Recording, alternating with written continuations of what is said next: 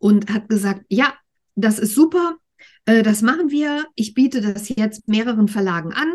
Wir gehen da gleich in eine Versteigerung, weil ich weiß, wer noch Weihnachtsgeschichten sucht für nächstes Jahr, das ist irgendwie, ähm, ja, dann hat er ein paar Verlage aufgezählt und ich war völlig so, oh mein Gott.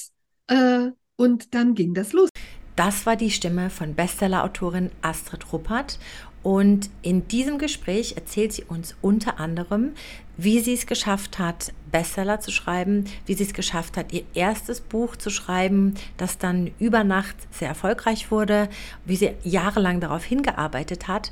Und alles rund um die Erfolge, Niederlagen, die Zweifel und auch die wunderschönen magischen Erlebnisse aus einem Schriftstellerdasein teilt Astrid mit uns in diesem Gespräch und es wird auch noch jede Menge Tipps und Tricks geben zum Handwerk des Schriftstellers oder der Schriftstellerin.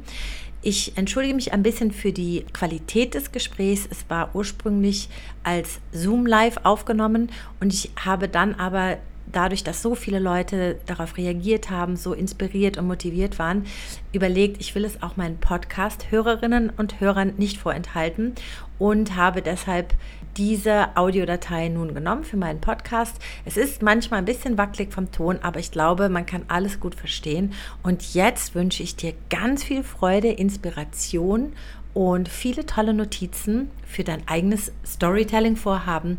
Viel Spaß mit diesem Gespräch. Hallo und herzlich willkommen zu meinem Podcast Tell Unforgettable Stories. Dein Podcast für deine unvergesslichen Geschichten, mit denen du dein Licht zum Leuchten bringen kannst.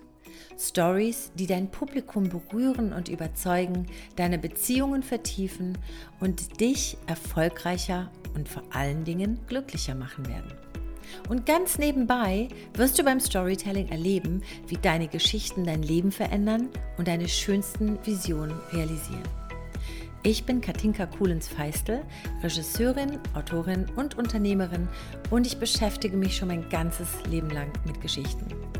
In diesem Podcast stelle ich dir mein bestes Wissen, meine Erfahrungen und meine unterhaltsamsten Geschichten zur Verfügung, damit du deine ureigene Erzählstimme findest und mit deinen Geschichten die Welt bezauberst.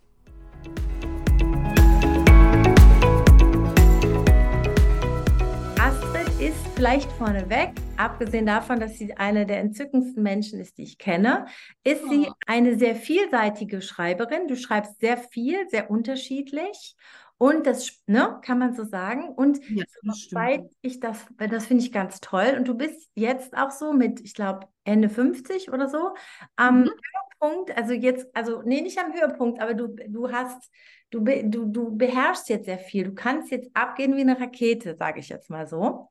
Und, ähm, und das Besondere, wie ich finde, ist, dass du ähm, ja auch noch nicht, du bist jetzt noch nicht dein Leben lang Autorin, sondern seit, ich glaube, 13 oder 14 Jahren.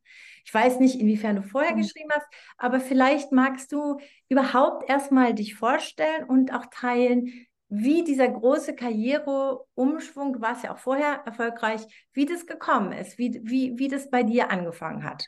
Ja, das mache ich gerne. Also erstmal freue ich mich, dass ich euch was von mir erzählen kann und freue mich auch auf eure Fragen. Aber jetzt, wie gesagt, jetzt fange ich mal an zu erzählen. Also ich bin tatsächlich 59, bin so kurz vor 60 und ich habe früher eigentlich, ich habe als Kind geschrieben. Ich hatte als Kind schon das Gefühl, ich lebe so ein bisschen in der Parallelwelt. Das habe ich aber quasi ich glaube, ich wollte auch sehr früh schon Schriftstellerin werden. Das habe ich aber irgendwie vergessen über dieses Abi machen, studieren, was willst du mal werden? Ich wusste nie richtig, was ich werden soll, weil ich hatte das Gefühl, ich kann niemandem sagen, ich will Schriftstellerin werden. Dann rollen alle die Augen und sagen, das ist doch kein Beruf. Ne? So. In meiner Umgebung gab es auch keine Künstler oder keine Schriftsteller. Also ich komme eher so aus kleinbürgerlichen Verhältnissen und hatte von daher das Gefühl, ich lebe immer so ein bisschen Parallelleben. Ne? Das eine für Umgebung und Eltern und Familie und das andere, was so ganz geheim ist und wovon eigentlich keiner was weiß. Über dieses eben Arbeiten, Studieren, Kind bekommen, selber Familie haben, ist diese Parallelwelt irgendwie weggerutscht. Also das war nur noch ein ganz, ganz kleiner Teil, wo ich vielleicht mal vorm Einschlafen kurz gedacht habe, ach, früher als Kind, da habe ich noch gedacht, ich könnte schreiben, aber dann bin ich auch schon eingeschlafen. Also das war quasi weg. Ich habe dann nach der nach dem Studium bin ich quasi beim Film gelandet und zwar erstmal als Produktionsassistentin in einer Firma in äh, Frankfurt und dann als Dramaturgin, Producerin, Produzentin, Redakteurin. Also ich habe ganz viele Jobs beim Film habe ich quasi gemacht und das war immer ein Karrieresprung und das war immer irgendwie toll und hat mir auch Spaß gemacht, weil ich hatte das Gefühl, ich habe einen ganz kreativen Beruf. Ich kann ganz viel beitragen und kreativ sein und anderen Leuten helfen, Geschichten zu erzählen. Das fand ich ganz toll. Und dann habe ich mit etwas über 40 irgendwie, bin ich krank geworden und hatte so eine Herzrhythmusstörung und war zur Ruhe verdammt. Also ich musste quasi wirklich im Bett liegen und nichts tun. Und in dieser Zeit also erstmal fand ich das ganz großartig, weil ich mich einfach erholt habe von dem ganzen Stress, in dem ich bin, dem ganzen stressigen Alltag und alleinerziehend und was weiß ich nicht alles. Ähm, fand es super, dass ich nichts machen durfte. Und aber nach einer Woche wurde es dann halt auch langweilig, ne? Also oder zwei. Also und dann habe ich gedacht, ha, was kann ich denn machen? Also ich wusste, ich darf nichts machen, wo mir der Puls hochgeht. Ich muss irgendwie sowas Ruhiges machen und lag halt im Bett und dachte, ach, ich könnte doch schreiben. Also da kamen so diese Tagträumereien wieder, die ich als kleines Mädchen hatte oder als Kind. Dieses Tagträumen, dieses äh, Rumdösen, keinen Stress haben, sondern einfach so die Gedanken treiben lassen. Und da fiel mir quasi wieder ein, dass ich einmal schreiben wollte und habe es auch versucht und habe dann auch angefangen zu schreiben. Also das war quasi die Geburt von mir als Schriftstellerin, dass ich da im Bett lag und wieder angefangen habe zu Tagträumen. Und äh, habe dann erstmal angefangen, Kurzgeschichten zu schreiben, weil ich dachte, das muss doch irgendwie, ich muss doch mal gucken, ob ich überhaupt eine Geschichte zu Ende erzählen kann. Ob das, also man hat dann mal so Sätze im Kopf, ne? Oder eine tolle Formulierung oder denkt, ach, das wäre mal eine tolle Geschichte. Aber ich hatte so das Gefühl, ich muss mir doch erstmal beweisen, dass ich irgendwie anfangen kann und einen Bogen zu Ende bringen kann. Und dann habe ich so mehrere Kurzgeschichten geschrieben die haben mir wahnsinnig viel Spaß gemacht.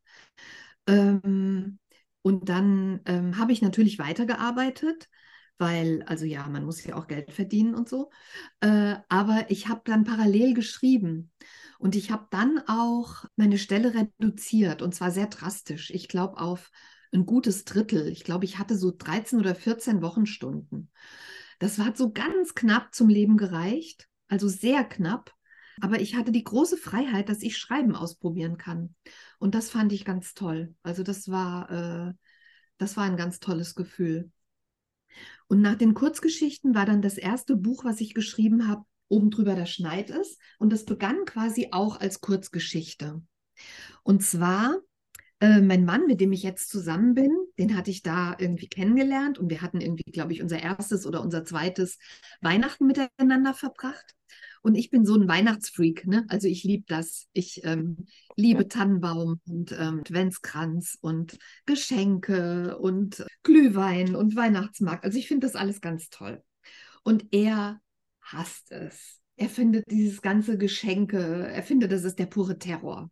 Sonst ist er eigentlich wunderbar, aber das ist sowas, wo er echt immer so ein richtiger Kriegskram wird. Und dann hatte ich angefangen, so eine Kriegskram-Geschichte zu schreiben. So ein Kriegskram kurz vor Weihnachten im Supermarkt, weil das ist noch was, was er gehasst hat. Einkaufen gehen und immer die Sachen suchen und nicht finden, äh, was er mitbringen soll und immer das Falsche mitbringen. Und also habe ich den Kriegskram vor Weihnachten in den Supermarkt geschickt, wo natürlich alles schrecklich ist, weil alle Leute panisch einkaufen und irgendwie durchdrehen.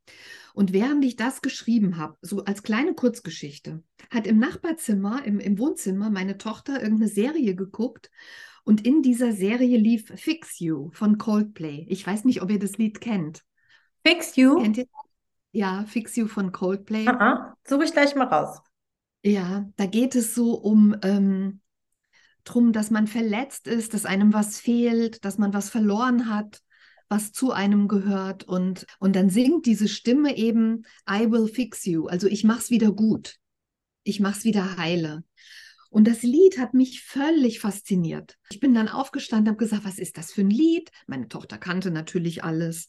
Und dann habe ich das ganz oft gehört und habe gedacht, ja, darum geht es doch an Weihnachten. Dass viele Leute ja wirklich an Weihnachten merken, es ist nie so, wie man sich es eigentlich vorstellt. Es ist nie so schön, ja. Der Weihnachtsbaum ist schief, ähm, ich habe Menschen verloren, ich war getrennt, also ne, ich hatte dann immer diesen Stress mit meiner Tochter. Wo verbringt sie Weihnachten? Bei ihrem Papa, mit der neuen Familie oder bei mir? Kann Weihnachten überhaupt noch schön sein? Aber ich wollte natürlich das schönste Weihnachten der Welt für sie. Also all diese Sehnsüchte oder von jemandem, dem jemand gestorben ist, ne? Also ältere Menschen, die sich an früheres Weihnachten erinnern. Also plötzlich habe ich gedacht, darum geht es doch an Weihnachten.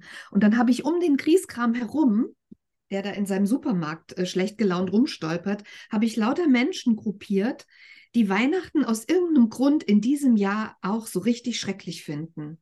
Ähm, dann habe ich die alle in ein Haus gesetzt, wo sie wohnen, also so ein Mietshaus in der Stadt, weil ich habe in der Zeit in Wiesbaden im Dichterviertel gewohnt. Ich weiß nicht, ob das jemand kennt. Das ist so ein Jugendstilviertel aus, ich glaube, die meisten Häuser sind so zwischen 1905 und 15 gebaut worden. Und das sind halt so Altbaufassaden, so Haus an Haus, oft so vierstöckig. Und ich fand das, ähm, gerade nach der Trennung, fand ich das unheimlich schön in dieser Wohnung, weil ich habe immer Lichter gesehen. Also ich habe immer in andere Fenster geguckt. Im Hinterhof habe ich andere Fenster gesehen, als wenn ich äh, vorne an der Straße rausgeguckt habe.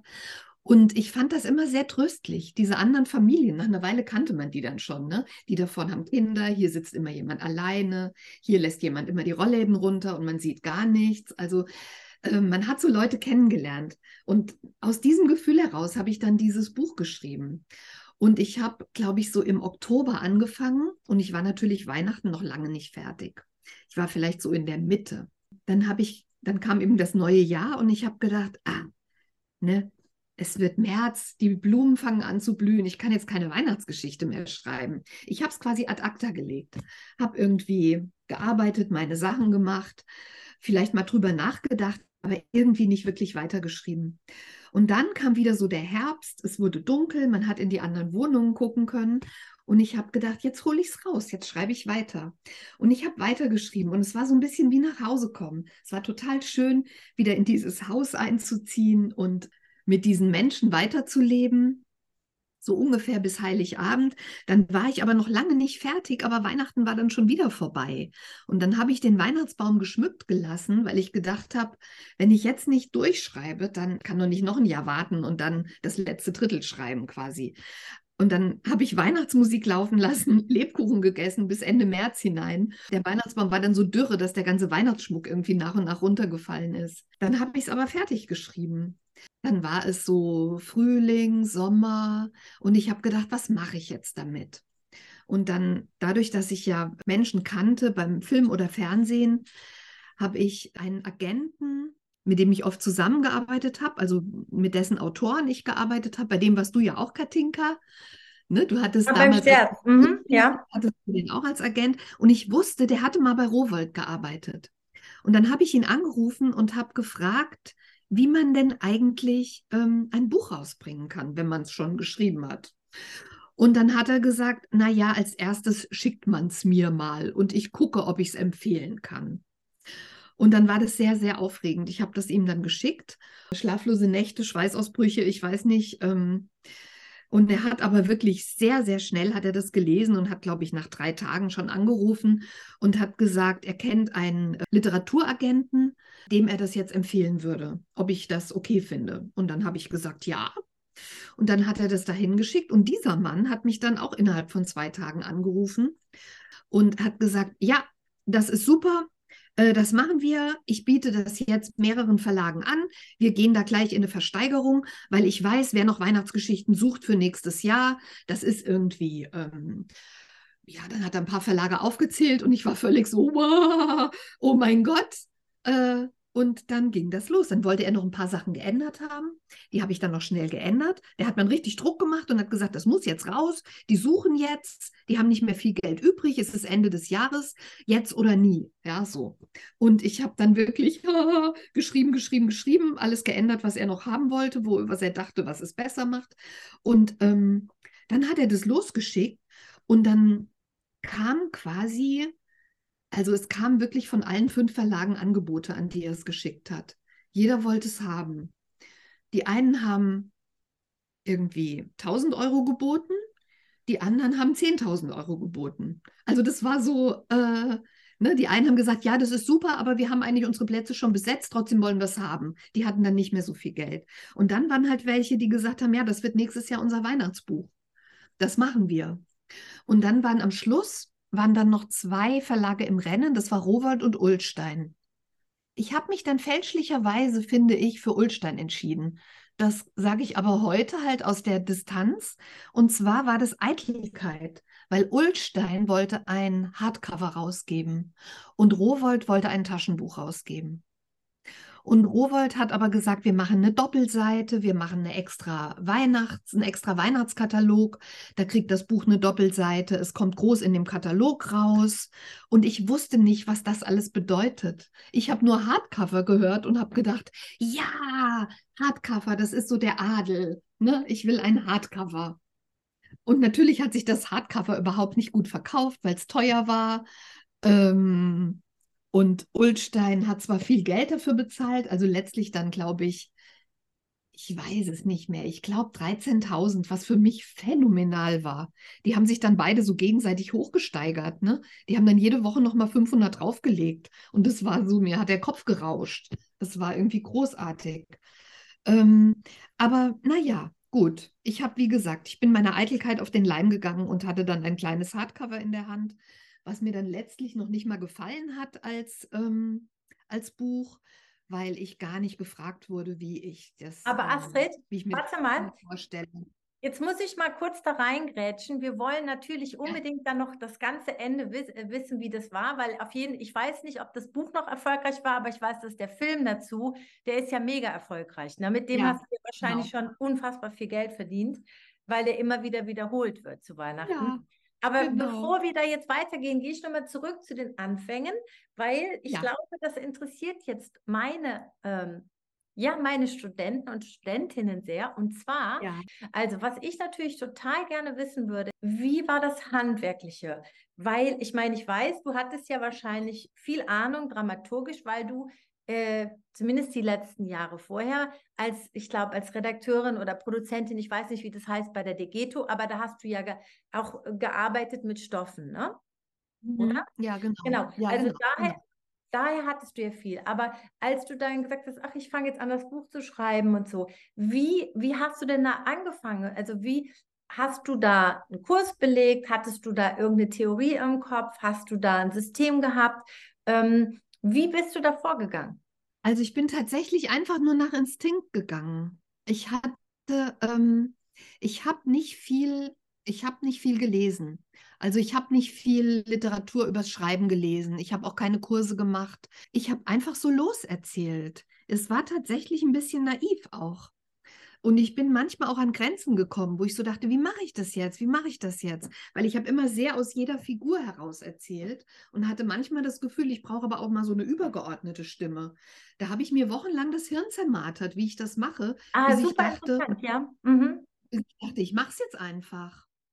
Und dann habe ich es halt an einer Stelle gebraucht, diese übergeordnete Stimme die quasi so eine auktoriale Stimme ist. Also ne? du meinst du den allwissenden Erzähler sozusagen, oder? Ja, genau von mhm. außen, der quasi von außen mhm. drauf guckt und erzählt. Genau, genau. Und dann habe ich gedacht, um das einzubetten, muss ich es am Anfang und am Ende auch nochmal machen. Mhm. Damit es nicht nur einmal vorkommt. Und mhm. ansonsten habe ich immer komplett aus den Figuren heraus erzählt und habe halt, bin halt sehr viel gesprungen. Also ich habe immer nur so kurze Momente, so ein mhm. Schlaglicht auf äh, einen Moment dieser Figur.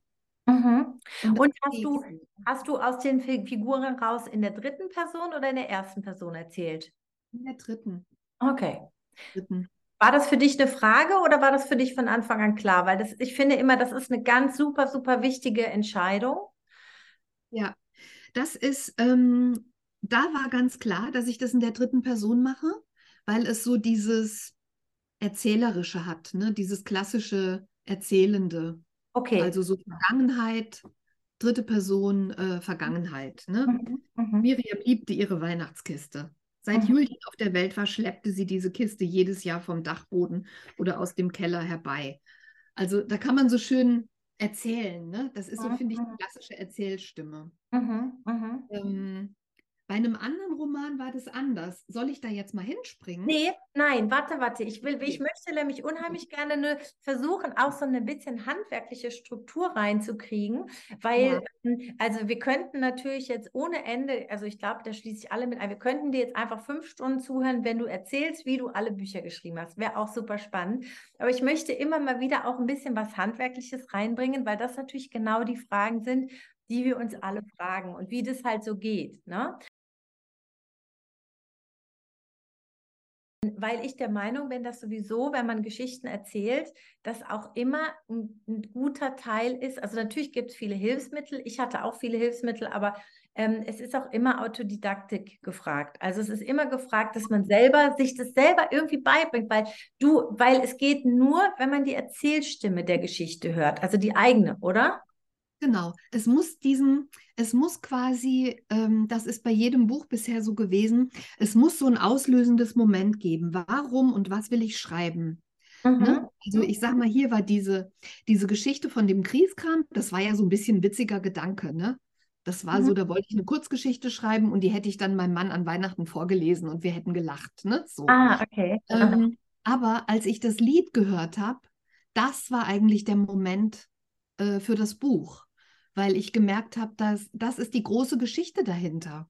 Und auch der Grieskram hat natürlich seinen Kummer und ist deshalb Grieskram. Ne? Ähm, und das ist so, ich nenne das immer so, dass ähm, das Mosaikstückchen, das ich finde, also wie so ein Puzzleteil, ich finde so ein Puzzleteil und ich weiß aber nicht, zu welchem Puzzle das gehört. Und das ist so der Auslöser zum Schreiben. Und es gibt viel, wo ich mal denke, ach, darüber könnte man mal eine Geschichte schreiben oder ach, das ist doch interessant, äh, das wäre mal ein schöner Roman. Aber es wird nie passieren, weil ich muss das Puzzleteil finden. Und von mhm. diesem Puzzleteil geht eine ganz große Kraft aus. Von mhm. dem, das beschäftigt mich Tag und Nacht und das kommt immer wieder. Plötzlich mhm. besteht die Welt aus Referenzen zu diesem Puzzleteil und dann weiß ich, dazu muss ich schreiben. Mhm. übrigens auf meiner Webseite habe ich dazu mal so ein, ähm, da habe ich so ein Magazin, heißt es, wo ich so ein, manchmal Artikel schreibe. Und da gibt es einen relativ am Anfang. Ähm, ich weiß gar nicht mehr, wie das heißt, aber relativ am Anfang und man sieht so ein altes Kirchenmosaik. Also das könnt ihr vielleicht mal lesen. Da schreibe ich so darüber, über dieses Gefühl, ähm, ich habe was gefunden und ich sehe es noch nicht, ich weiß noch nicht, was es wird, aber es wird was. Ich bin mir ganz sicher. Und ich weiß oft selbst am Anfang nicht genau, was ich schreiben will, aber ich werde da irgendwie hingezogen. Mhm. Also das ist mhm. so von diesem Stückchen Puzzleteil, das spricht anscheinend dann irgendwas Unbewusstes in mir an, was raus will. Ich mhm. weiß mhm. noch gar nicht genau. Mhm. Und das versuche ich quasi schreiben zu ergründen. Und ähm, wenn du, äh, da bleiben wir jetzt mal gleich beim Handwerklichen, weil ich finde das super spannend. Ich kenne das auch und ich glaube, das kennen hier auch alle. Und ich bin auch der Meinung, dass dann die Sachen am besten werden, wenn man wirklich, wenn man dem zuhört oder folgt, was einen ruft, weil ich glaube, da ruft ein was. Ne? Also bei mir mit den wahren Geschichten zum Beispiel sind es halt die wahren Ereignisse meines Lebens, die mich da rufen und äh, so. Aber das, ich kann mir da alles Mögliche vorstellen. Ich habe auch gerade wieder irre Lust, wenn ich dir zuhöre, andere Sachen zu schreiben. Wenn dich dann was ruft, ne? Und du bist mhm. am Punkt, wo du aber sagst, ich weiß aber noch nicht genau, was es ist. Wie näherst du dich dann der Sache, bis du die Geschichte zu packen bekommst? Also was sind da die nächsten Schritte? Sind das, ähm, machst du da Schreibübungen, schreibst du Tagebuch oder Journaling oder was? Wie, wie müssen wir uns das vorstellen? Oder ist es bei jedem Projekt anders? Es ist bei jedem Projekt ein bisschen anders, aber was ich mache, ist, ich schreibe Sachen auf in ein Heft. Also das kriegt dann, äh, das hat vielleicht noch keinen Titel, aber ich fange an, Sachen zu sammeln, die mich inspirieren. Ich habe mir das hier hingelegt, so ein Buch, was ich, wo ich Sachen gesammelt habe für, ich habe ja die Winterfrauen-Trilogie geschrieben. Das ist mhm. jetzt ein, ein, letztes großes Werk hier. Drei ganz fette Bände. Mhm äh, war sehr anstrengend. Das ließ sich auch nicht so einfach schreiben wie die kleineren Romane, wo man wirklich einfach so loslegt und sich treiben lässt. Da musste ich sehr viel mehr planen. Aber Da habe ich zum Beispiel angefangen, Sachen zu sammeln. Ne? Mhm. Zitate, Bilder, Wörter. Kann ich euch denn da noch mal zeigen? Zeig uns alles. genau. Ich blätter einfach mal ein bisschen. Das spielt zum Teil in Wiesbaden. Dann habe ich so alte Bilder von Wiesbaden, Sachen gesammelt, wo ich drauf stoße. Hier war so ein Foto von einer, von einer Gesellschaft in so einem Gesellschaftsraum, wo man sich zum Tee trifft oder so. Mhm, mhm. über den Friedhof und habe Namen gesammelt. Ja, das ist eine gute Idee. Du gehst auf den Friedhof, um zum Beispiel mhm.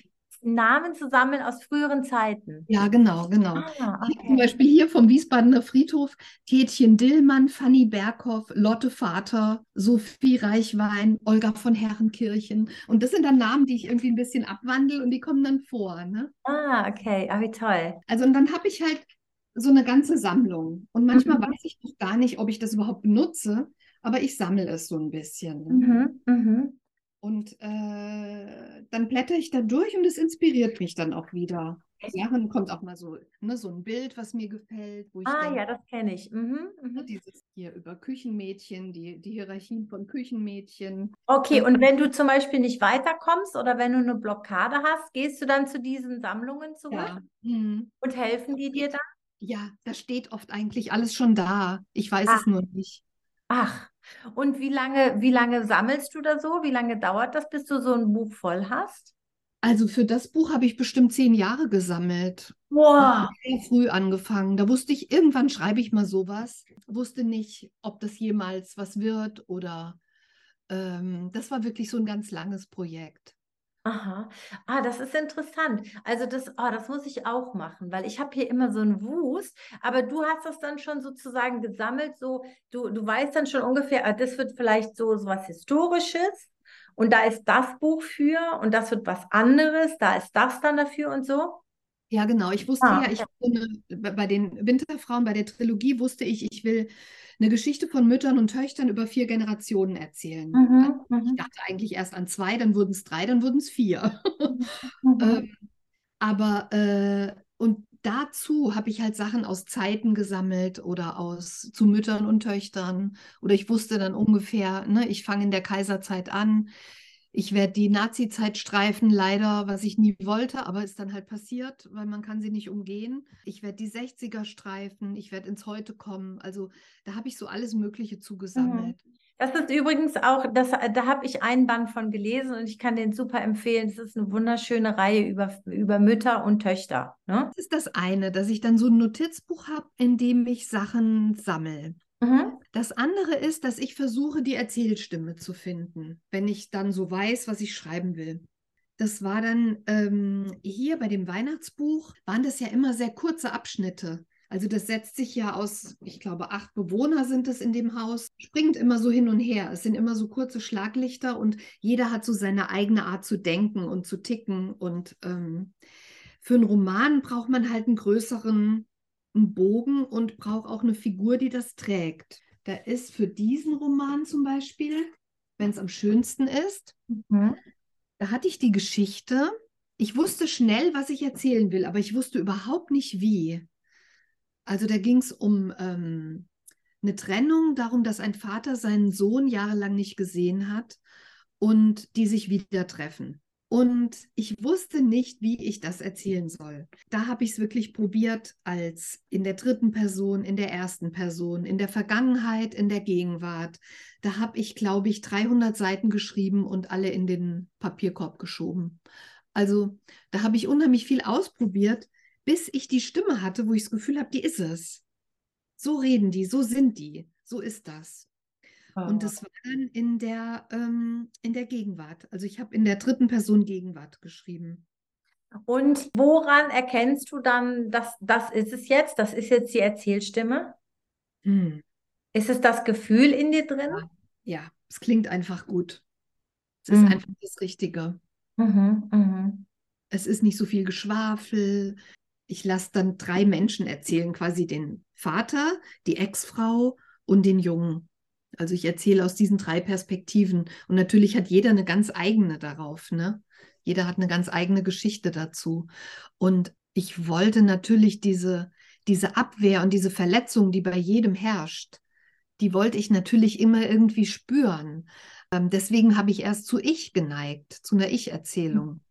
Aber man ist doch sehr limitiert. Also wenn man, wenn man sich für eine Ich-Erzählung entscheidet, dann ist man extrem limitiert, weil man immer nur ganz aus der Figur heraus erzählen kann. Ne? Oder man muss halt den Bruch machen, dass man in eine dritte Person, in einen auktorialen Erzähler springt. Mhm. Äh, man kann das nicht durchgängig machen und das eignet sich dadurch wirklich nicht für jede Art äh, von Geschichte. Absolut, ja, das glaube ich auch. Aber ich finde, wenn bei eigenen, bei wahren Geschichten ist es das Beste, was man tut. Also, oder ist es das, was ich glaube, was wirklich gut ist, weil, weil es dann so am pursten und am natürlichsten und unmittelbarsten ist. Ja, ja. Und ich habe zum Beispiel, ich habe in den, ähm, bei den Winterfrauen, da habe ich die, die Frauen in der Vergangenheit, die habe ich alle in ähm, dritter Person Vergangenheit geschrieben. Und die Urenkelin, die quasi diese Geschichten erzählt, wie sich hinten raus dann rausstellt, die habe ich in der Ich-Form geschrieben. Ah, wie spannend. Oh, das weiß ich ja noch gar nicht. Das muss ich mir angucken. Aha, okay. Ja, also mhm. das wechselt dann. Und immer wenn die Ich-Perspektive kommt, dann ist es, ähm, dann redet Maya. Mhm. Oder? Ich habe es so gemacht, oder? Das muss ich. als du angefangen, also als du dir, als du deine Stelle gekürzt hast, ne, und dann gesagt hast, ich schreibe jetzt mehr, hast du da schon die Hoffnung und den Wunsch gehabt, dass du davon irgendwann leben kannst? Oder wie hast du dir das eigentlich so gedacht? Ich frage aus dem Hintergrund, weißt du, weil es einfach so un im Augenblick, wenn man in eine Buchhandlung geht, es gibt so viele Neuerscheinungen und so viele klingen toll und klingen ja. spannend und so. Und man kriegt so oft mit, dass viele, Men viele Autoren eben überhaupt nicht davon leben können. Und man wird da manchmal schon ganz mutlos, wenn man sagt, warum soll ich noch ein Buch schreiben, weil und so weiter. Ähm, ja. Wie war das bei dir, so dieses Gefühl? Ich wollte einfach schreiben. Also ich habe gar nicht gedacht, dass ich davon leben kann. Also mhm. war mir gar nicht, äh, konnte ich mir gar nicht vorstellen. Ich wollte einfach schreiben. Ich wollte mal ein Buch schreiben. Ich wollte mhm. gucken, ob ich das mhm. kann irgendwie. Mhm. mhm. Diesem Impuls, diesem alten Traum, diesem Mädchentraum irgendwie mal nachgeben. Mhm. Das war wirklich der Impuls. Und ähm, natürlich habe ich gehofft, dass es dann auch jemand liest. das war nicht der Auslöser. Also das war nicht, das war nicht der erste Wunsch mhm. dass das in die Decke geht und alle das lesen, sondern der Wunsch war, ich will das schreiben und ich will es fertig kriegen. Ich will mhm. das schaffen. So. Mhm. mhm. Okay, okay. Ja, und es ist tatsächlich auch immer noch so, dass mich Buchläden erschlagen. Ich fahre auch dieses Jahr nicht auf die Messe. Also ich fahre, ich war, glaube ich, auch letztes Jahr nicht auf der Messe, weil das macht mich wahnsinnig zu denken, da liegen 300.000 Neuerscheinungen also man darf sich die Frage gar nicht stellen eigentlich. Mhm. Warum will ich noch schreiben? Warum mhm. wartet, die, wartet die Welt auf mein Buch? Wenn man so anfängt, äh, ähm, sich das zu fragen, dann äh, äh ja, ist es wirklich so? Warum? Ne? Mhm. Okay, so, jetzt wollen wir wissen, jetzt haben wir ein paar handwerkliche Sachen gelernt. Jetzt wollen wir gerne wissen, oder ich möchte gerne wissen, auf jeden Fall, wie ging das dann, wie ging das dann weiter mit diesem Buch, mit deinem ersten Buch? Weil letztlich, soweit ich weiß, ähm, ist ja auch das bei einem ersten Buch irgendwie total wichtig, dass es erfolgreich ist, damit man auch das zweite schreiben kann, oder? Ja. Erzähl mal, wie ging das dann weiter? Du hattest dann das Hardcover, das war nicht so dolle. Und und wie ging genau, das? Genau, das war so mittel, also das lief so ganz gut, aber jetzt nicht besonders. Im nächsten Jahr kam dann die, ich glaube, im nächsten Jahr kam schon die Taschenbuchausgabe von dem Weihnachtsbuch raus. Da es ja aber keine Neuerscheinung war, haben die nicht groß dafür geworben und es war jetzt auch so mittelmäßig. Das Blöde bei einem Weihnachtsbuch ist auch, wenn das anfängt, Fahrt zu, aufzunehmen, ist eigentlich schon Weihnachten und danach will es ja keiner mehr. Ne, also das ist so eine kurze Zeitspanne. Also ist eigentlich nicht sehr clever, mit einem Weihnachtsbuch zu beginnen. Aber ich habe es halt gemacht. Die wollten dann tatsächlich gerne ein zweites Buch von mir. Da habe ich dann auch eine Ensemblegeschichte geschrieben von drei Frauen und drei Männern. Also ich hatte sechs Perspektiven. Ich glaube, in oben drüber der Schneides hatte ich fast zehn Perspektiven und da hatte ich dann sechs. Also ich habe es schon drastisch reduziert, aber ich hatte immer noch das Gefühl, wenn man ähm, aus Figuren herausschreibt und die Missverständnisse, die zwischen Menschen sind, ähm, quasi klingen lässt, ohne sie auszuschreiben, sondern einfach indem man sie gegeneinander setzt, die verschiedenen Perspektiven so. Das ähm, hat mir gut gefallen und das habe ich in den ersten, ja, in den ersten Büchern eigentlich so gemacht. Genau, das zweite und Dann ist aber, warte mal, und dann ist aber, ähm, dann wollten die ja einen Film daraus machen, oder? Ach so, aus oben drüber, da schneit es, ja genau. Da hat dann eine, eine Filmproduzentin hat das gelesen und ähm, war ganz begeistert und hat gesagt, ich will das optionieren, ich will die Filmrechte und dann machen wir da einen Film draus. Und dann gab es tatsächlich auch eine Redakteurin, die gesagt hat beim ZDF, die dann gesagt hat, ja, ich will das auch machen. Und dann habe ich gesagt, ich würde gerne das Drehbuch schreiben. Es war mein erstes Drehbuch. Die waren nicht so begeistert von dem Gedanken, ne, dass jemand, der noch nie ein Drehbuch geschrieben hat, ein Drehbuch schreibt. Aber ich habe ja als Redakteurin gearbeitet und habe bestimmt schon anderthalb tausend Drehbücher gelesen und bearbeitet und so. Also hatte ich schon sozusagen so viel Zugang dazu, dass man mir da geglaubt hat, es könnte klappen. Ich habe gesagt, ich gebe mir einen Versuch und wenn es nicht hinhaut, dann nehmen wir auch jemand anders. Also und es hat dann irgendwie gut geklappt. Also es ist ein ganz schönes Drehbuch geworden und. Was war da die größte Herausforderung für dich äh, vom, vom Roman zum Drehbuch? Also du kannst ja keine Gedanken äh, hm. aufschreiben in einem hm. Drehbuch. Ne? Du ja. musst ja immer Bilder finden und Hand Handlung finden. Und der Roman war schon sehr gedankenlastig. Also die Leute denken halt viel ne, in ihrer kleinen Welt. So. Und ähm, das war eigentlich das Schwierige, das wegzulassen und dafür immer einen Ersatz zu finden oder die Sachen exemplarisch stehen zu lassen für, für Gedanken, ne, mhm. die, die, die, die Figuren haben. Mhm. Aber ich fand es eigentlich gar nicht so schlimm, weil ich habe immer gedacht, naja, das Buch gibt es ja, den Roman gibt es ja, es muss ja gar nicht genauso sein. Mhm, mh. Es hat sich dann auch wirklich sehr geändert. Also wir haben, wir haben den zeitlichen Ablauf geändert. Wir haben Figuren rausgeschmissen. Da war ich übrigens die mutigste. Ich habe mal gesagt, die brauchen wir nicht. Ähm, das ist zu viel. Das verwirrt die Leute, ne, wenn zu viele Leute auftauchen. Mhm, mh. ähm, und haben Figuren zusammengelegt ein bisschen. Also das, äh, das ging aber eigentlich gut. Ich fand das gar nicht so schwierig. Wie ging es dann weiter? Wie war das dann mit deinem zweiten und, äh, und mit den anderen Büchern? Und was mich vor allen Dingen interessiert jetzt auch, ähm, also abgesehen davon, dass du erzählst, was du, was du mitgebracht hast, aber auch, wie gehst du vor, wenn du, gibt es manchmal Projekte, wo du sagst, hm, ich weiß gar nicht genau, wo mich das hinführt, ich schreibe einfach drauf los. Und dann gibt es Projekte, wo du sagst, hm, da muss ich ganz genau wissen, was da hinten raus ist und was so die, die, äh, was so das Gerüst ist. Ne? Also das Plotten. Wie sehr plottest du? Wie sehr baust du ein Gerüst und wie, wie viel äh, lässt du dich einfach drauf ein? Oder ist auch das unterschiedlich von Buch zu Buch? So, liebe Zuhörerinnen, lieber Zuhörer, ich habe jetzt einen kleinen Cliffhanger eingebaut, wie du gemerkt hast. Ich unterbreche das Gespräch nämlich an dieser Stelle und nächste Woche kommt der zweite Teil. Du kannst schon ganz gespannt sein, weil da werden ganz toll, ganz tolle Einsichten, ganz viel Input kommen und Astrid macht auch so eine Reise zu vielen ihrer Büchern und teilt mit uns ihre wertvollsten Tipps, Tricks und Geheimnisse, wie sie an die Arbeit von dem jeweiligen Buch herangegangen ist, wie sie ins Handeln gekommen ist und so alles rund um das Thema besten Tipps und Tricks aus der Schriftstellerküche sozusagen. Und ich habe mir jetzt erlaubt, dieses Gespräch in zwei Teile zu teilen, damit du dir beide Teile in Ruhe anhören kannst. Ich finde nämlich, dass jeder Podcast, der länger ist als eine Stunde, ähm, da höre ich selber nicht rein, weil es einfach zu lang ist und ich die Zeit nicht habe. Und deshalb habe ich es ungefähr in äh, gute Portionen von 35 Minuten geteilt, dieses Gespräch. Ich freue mich, wenn du nächste Woche reinhörst. Und falls du selber tiefer einsteigen möchtest ins Storytelling, nur so viel. Am 1. März startet ja mein jährlicher Tell Unforgettable Story Kurs. Das ist ein acht Wochen Programm, wo ich dir meine besten ähm, Tipps und Methoden beibringe, wie du selber aus wahren Geschichten faszinierende und berührende Geschichten aufbauen kannst. Viele meiner Teilnehmerinnen fangen danach tatsächlich auch an, ein Buch zu schreiben und sehr oft ist eine von den Geschichten, die sie im Kurs erstellt haben, tatsächlich dann oft das erste Kapitel.